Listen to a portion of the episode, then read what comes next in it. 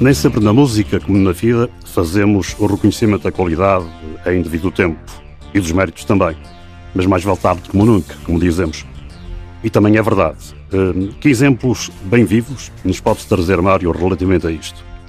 Olha, mais tarde ou mais cedo, o célebre álbum da Banana tinha de vir parar aqui. E vem já, até porque eh, lá mais para diante há aqui algumas pontas soltas para retomar nomeadamente relacionadas com o Lou Reed e o John Cale. O álbum de estreia dos Velvet Underground, com a participação da alemã Nico, uma ideia do Andy Warhol, foi ele também que desenhou a banana, como começa a ver. Este álbum é um dos tais casos de falsa percepção na época. Isto estávamos em 1967. Não houve muita gente a dar grande importância à coisa. O álbum não vendeu por aí além nos primeiros cinco anos, e mesmo os críticos também não lhe deram grande relevância. O facto é que foi o arranque do art rock, não confundir com hard rock, e que abriu caminho a um certo experimentalismo e só bastante mais tarde a generalidade das pessoas começou a perceber afinal o que é que estava ali em causa.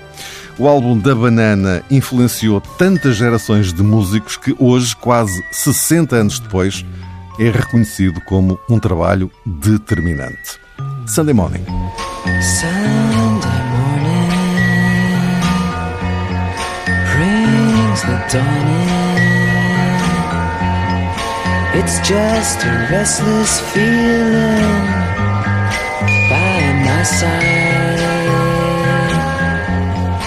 Early dawning. Sunday It's just the wasted years so close behind.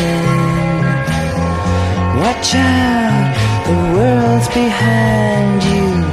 There's always someone around you who will call.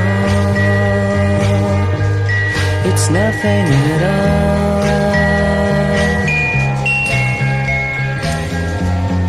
Sunday morning.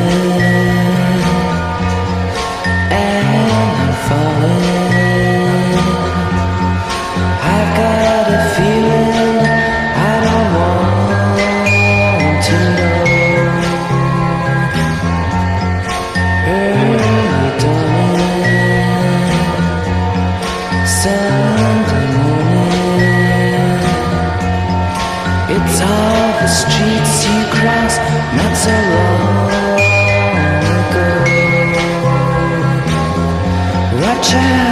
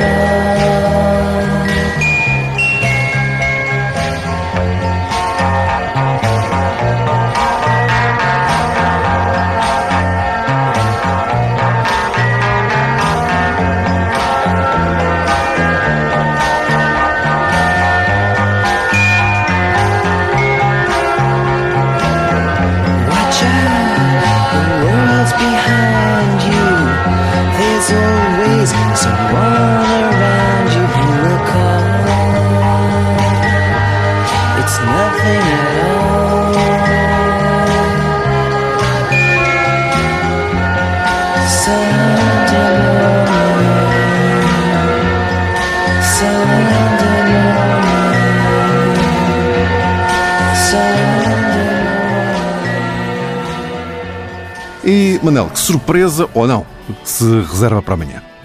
É, não é surpresa. É o Douro Rio, é Saiago Nucleares e os Blues.